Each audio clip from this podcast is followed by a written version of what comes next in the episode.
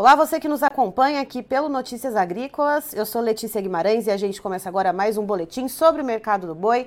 Esse momento que você já está acostumado aí no seu dia, então que a gente chega com essas informações do mercado da pecuária de corte. E quem está aqui com a gente para trazer essas informações, o que está acontecendo, o que, que a gente vê de preços. E já adianto que temos notícia boa vindo por aí, é o Breno Maia da Necton Investimentos. Seja muito bem-vindo, Breno. Bom dia, Letícia. Bom dia a todos os produtores pecuaristas do Brasil aí que estão nos ouvindo. É sempre uma honra estar participando aí. Obrigado mais uma vez pelo convite. É, sim, hoje em clima de Brasil. É, tá todo preparado aí, hein? É, torcendo para o nosso país aí para tentar pegar o Hexa, né? E nesse clima todo acabou que é, vamos dar boa notícia aí. É, nada mais, a gente vem para trazer informação, a gente tenta sempre sempre tenta filtrar o máximo que puder de informações para levar para o pro, pro produtor aí. Bom, então é... depois de um, um, período que a gente teve aí de preços uh, mais em queda, do mercado aí meio patinando, hoje é dia de soar vuvuzela aí que tem notícia boa, né, Breno? Aproveitando esse clima de Copa do Mundo. Exatamente. E, assim, eu sou um cara bastante otimista com as coisas. Assim, e as últimas entrevistas que eu dei, a gente só falou um pouco de notícia ruim, notícia uhum. de baixa, que faz parte dos mercados, né? A gente tem que trazer a realidade para todo mundo, igual eu sempre falo, e aproveitar das ferramentas para se proteger nesses momentos, que aí a notícia acaba que nem seja, nem, nem fique tão ruim. Mas, enfim, a gente tem que trazer a realidade.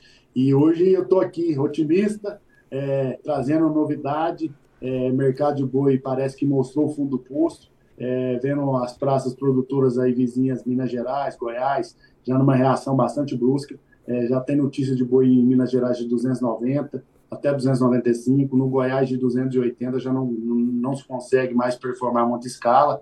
É, São Paulo tem frigoríficos grandes um, um pouco bem posicionados, outros menores que atendem mercado interno jamais sem escala.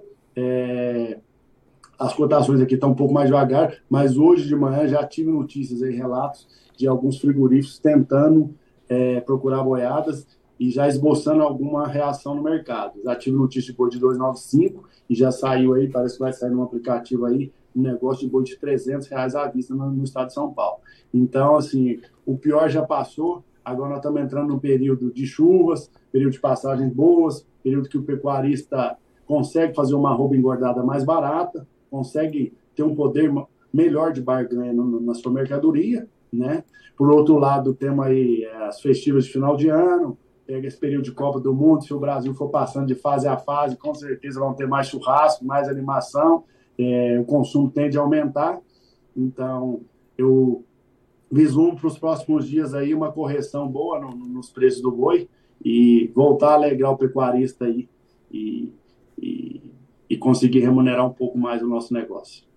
E, Breno, a gente tem também a questão da China, que eu acho que, que a gente precisa abordar, que não dá para tirar ela do radar. Isso não só para a carne bovina, mas também para as demais, já que a China importa, né, vem comprando tudo de todo lugar, né?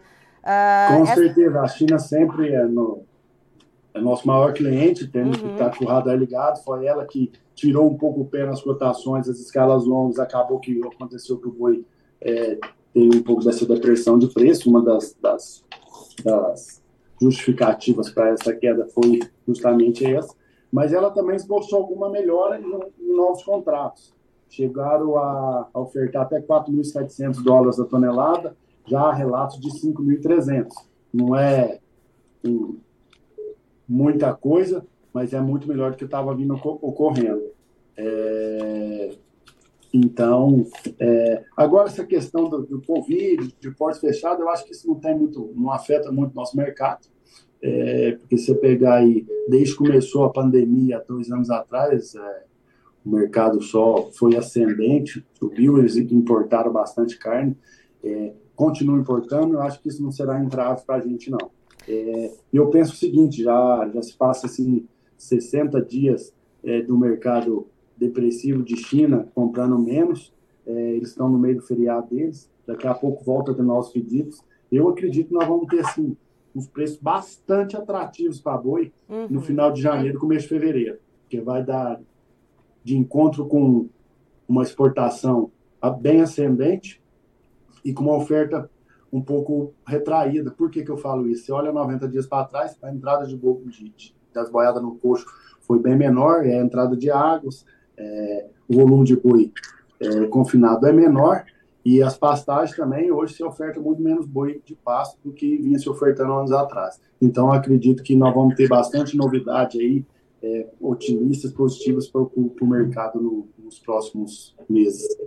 Ô Breno, e só para a gente fazer um retrospecto, segundo informações do CPEA, se não me engano, desde outubro que a gente não via cotações do boi chegando ali perto da casa dos 300 reais. É por aí mesmo que a gente, que a gente faz essa volta no tempo? Exatamente, é por aí mesmo. E eu acho que em breve vamos ver essa cotação perto da casa do, dos 300. E, e, outra pergunta, né? Voltando a falar sobre China, né? A gente tem aí à frente, né? O Ano Novo Lunar que deve né, ser no, no mês de janeiro, né? No ano que vem.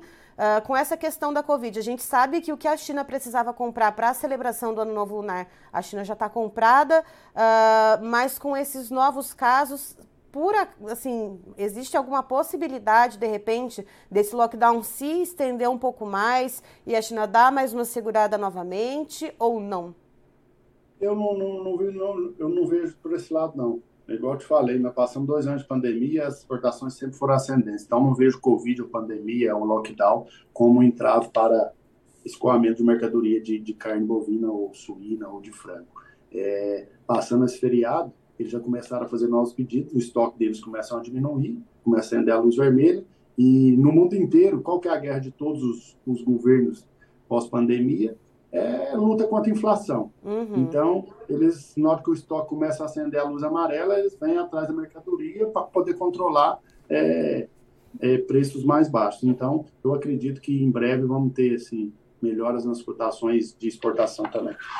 Certo. Breno, muito obrigada pelas informações. Vamos seguir na torcida aí pelo Brasil, tanto no futebol quanto pelo nosso agronegócio, viu? Muito obrigada a você e a todo o pessoal da Necton. Eu que agradeço aí mais uma vez, Letícia. Estamos à disposição. É, obrigado e um abraço. Tá então estivemos com o Breno Maia da Necton Investimentos, nos trazendo boas notícias para o mercado do boi, finalmente. É, a gente não via né, preços chegando perto da casa dos 300 reais desde outubro desse ano e agora, segundo o Breno, aqui para o estado de São Paulo, a gente já vê aí então cotações uh, perto da casa dos 295 reais, alguns negócios prontos para serem, negoci...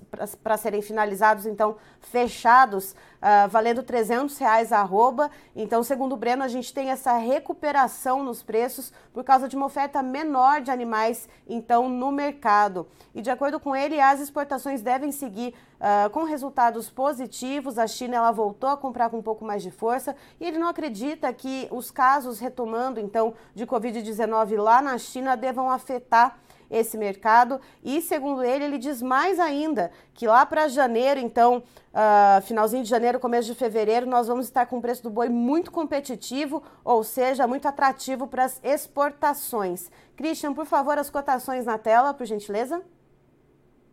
Vamos lá então, aí ó, os números em verdinho, finalmente, boi gordo, referência para B3, a Bolsa Brasileira. A gente tem aí para o contrato de dezembro desse ano um leve aumento de 0,23%, com o valor da arroba bovina em R$ 304,80. Contrato de janeiro do ano que vem, com aumento de 0,16%, valendo R$ 308,75. Fevereiro também para o ano que vem, uma leve alta aí, então de 0,15%, chegando a R$ 306,95 a arroba bovina. E a referência para o CPEA é de um aumento de 0,94%, com o preço da arroba, então, na casa dos R$ 283,65 aqui para o estado de São Paulo. Encerro por aqui, daqui a pouquinho tem mais informações para você aqui no Notícias Agrícolas. Fique ligado!